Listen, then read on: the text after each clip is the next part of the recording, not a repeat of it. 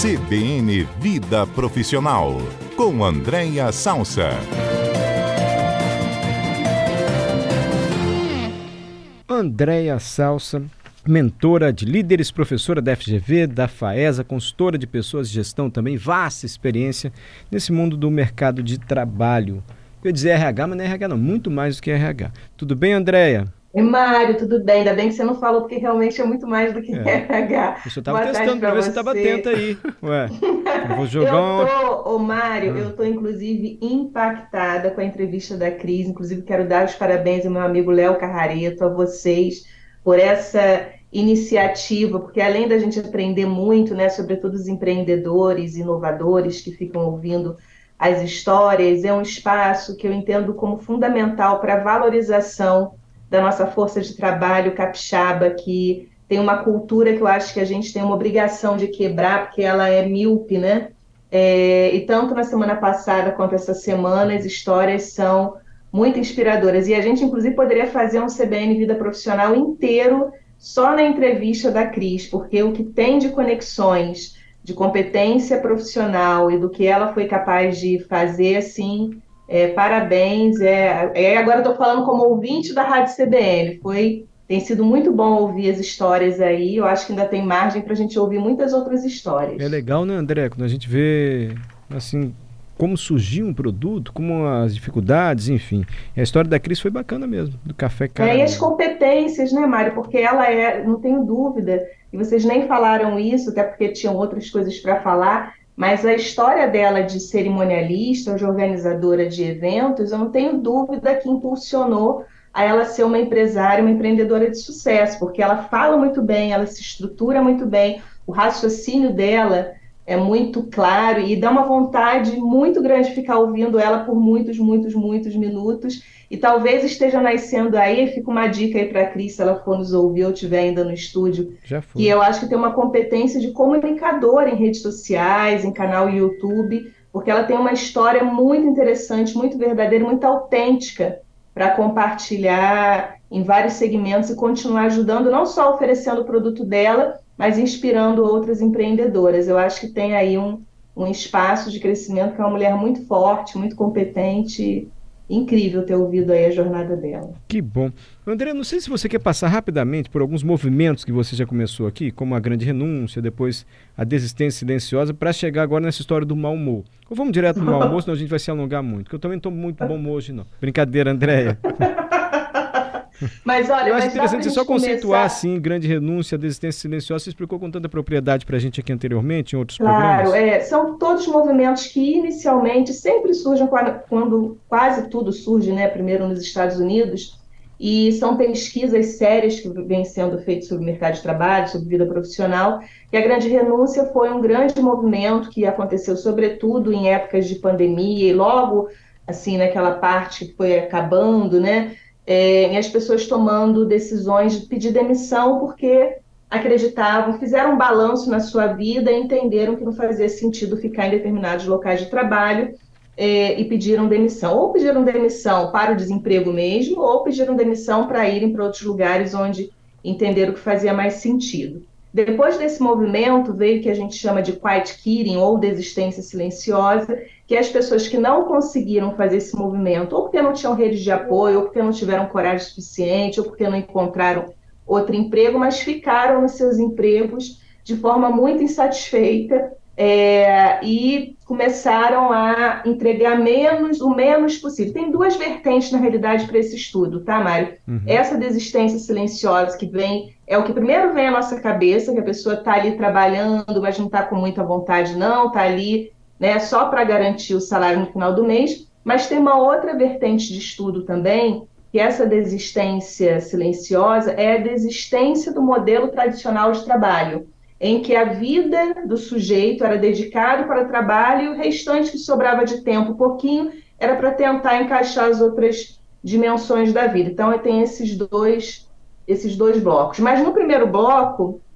que é a desistência silenciosa, que é a primeira coisa que vem na nossa cabeça, a pessoa desistiu de trabalhar, mas está ali só para manter o emprego, é que vem essa terceira onda de estudo, que é o mau humor, né? que é trabalhar de mau humor, em que os, os estudos americanos chamam de grub staying, que é ficando de um lugar de mau humor. E aí, traduzindo para o Brasil, é trabalhar com mau humor, que são essas pessoas que permanecem no trabalho, vão desistindo do trabalho e começam a ficar de mau humor. Mas não é o mau humor, Mário, porque é isso que você falou, né? Ah, hoje eu estou de mau humor, chegar às quatro horas da manhã e ter que dar um bom dia alegre. Eu não sei se alguém consegue também, não, Mário. Eu não conseguiria, certamente. Mas não é esse mau humor que é da característica humana e todo dia, né? A gente pode ter em alguns momentos ou algumas vezes essa coisa do mau humor. Mas é um mau humor que ele é traduzido na atuação profissional. Por exemplo, ninguém nunca viu o Mário, pelo menos eu nunca vi,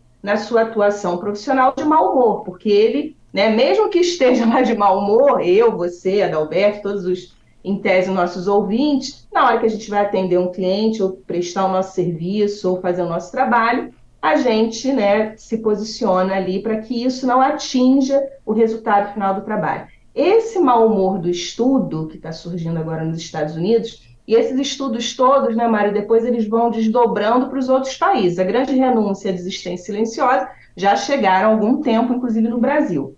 Sim. E o mau humor é aquele que é quase, esse do estudo, é quase que um posicionamento reivindicatório, tá? Eu, além de estar tá, é, nessa desistência silenciosa, eu estou fazendo questão que o meu empregador perceba que eu estou desconfortável, que eu estou insatisfeito. É uma nova forma de fazer pressão da força de trabalho, que é complexo, tá, Mário? Porque eu acho que a recomendação, quando a gente ouve uma história dessa, e que eu tenho dito já em todos os nossos quadros aqui que o mundo não está simples, ele está complexo e a força de trabalho está cada vez mais complexo, é não subestimar esse movimento, eu entendo que não dá para subestimar, é, e nem criar um estereótipo que isso é coisa de gente com mimimi. Eu acho que é bem mais do que isso. E o empregador, e sobretudo a liderança, a gente sempre fala da liderança, né? Tem que ficar muito atento a isso inclusive, o maior ponto de atenção disso é que a liderança também, muitas vezes, incorpora esse posicionamento, tá? Isso traz, inclusive, na, na questão da liderança, o que reforça uma tese que eu tenho há muito tempo e que eu tenho até nos meus trabalhos de consultoria reforçado muito, que chegou a hora da alta liderança dos presidentes da empresa também se capacitarem em gestão de pessoas e soft skills, que são as competências comportamentais. Se essa alta gestão das organizações não entenderem que essa força de trabalho, achando certo ou achando errado, ela está se configurando de uma outra forma e que a gente precisa dar respostas para conter, para interpretar, para entender o que, que é isso, a gente vai ter muita dificuldade para, primeiro, atrair né, novos talentos, reter, né, gosto muito dessa palavra, mas engajar e manter as pessoas nas organizações. Então, eu entendo que é um movimento que a gente precisa ficar muito atento. Inclusive, no final da pesquisa, diz que eles entrevistaram né, 122.416 trabalhadores em todo o mundo e eles descobriram que 59% dos funcionários estão adotando esse quiet quitting nesse ano. Então, já tem, dentro da pesquisa dessa amostragem, 59% das pessoas já entrando, vamos dizer assim, uma linguagem mais informal, nessa vibe de existência silenciosa. E aí, para o passo, seu mau humor no trabalho, e tudo que tem mau humor é muito ruim, né, Mário, da gente Sim. ter que, é, tanto para o próprio indivíduo, para quem se relaciona, que é um ponto de atenção que as pesquisas trazem, que a gente precisa é, considerar, tentar entender e principalmente tentar reverter, né? Porque não é bom para ninguém. André, só para que o ouvinte tenha muito claro do que a gente está falando, você não está falando de corpo mole, não, né? Não é aquela pessoa que está meio insatisfeita com o chefe, fazendo corpo mole, ou, ah, tanto faz, isso aqui não muda mesmo, é sempre assim. Eu vou discutir, quer assim? não vai mudar de opinião, deixa assim, eu sei que está errado, mas deixa. Não é esse tipo de comportamento antigo, não. É um movimento um pouco diferente, não é que a gente está falando? Exatamente, Mário. É quase que botar assim dos, dos tempos antigos, né, os movimentos sindicais, né, que tinham aqueles movimentos dentro das empresas, agora é quase que a força de trabalho entendendo, e olha como é complexo, Mário, entendendo a sua relevância para a cadeia produtiva, entendendo que dentro da fatia, inclusive, né, de distribuição, acho que tem duas coisas para se repensar, né? A qualidade das relações. Então, eu não tolero mais determinadas formas de tratativa, tratativas desrespeitosas, preconceituosas, e eu também começo a olhar de uma forma mais crítica para a distribuição da fatia do bolo dos resultados.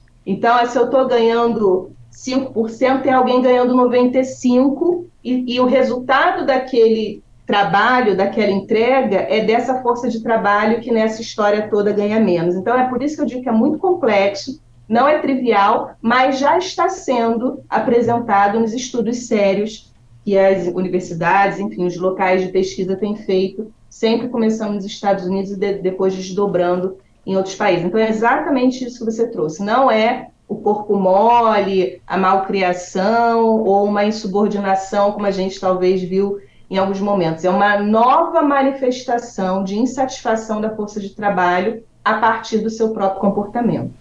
Essa é a Andréa Salsa, sempre às segundas-feiras conosco aqui no CBN Cotidiano. Se você quiser pegar um desses casos que você ouve antes e fazer um estudo de caso, aqui no seu quadro fica à vontade, tá, Andréa? Não tem problema não, hein? Tá certo, Mário. Obrigada e até segunda-feira que vem.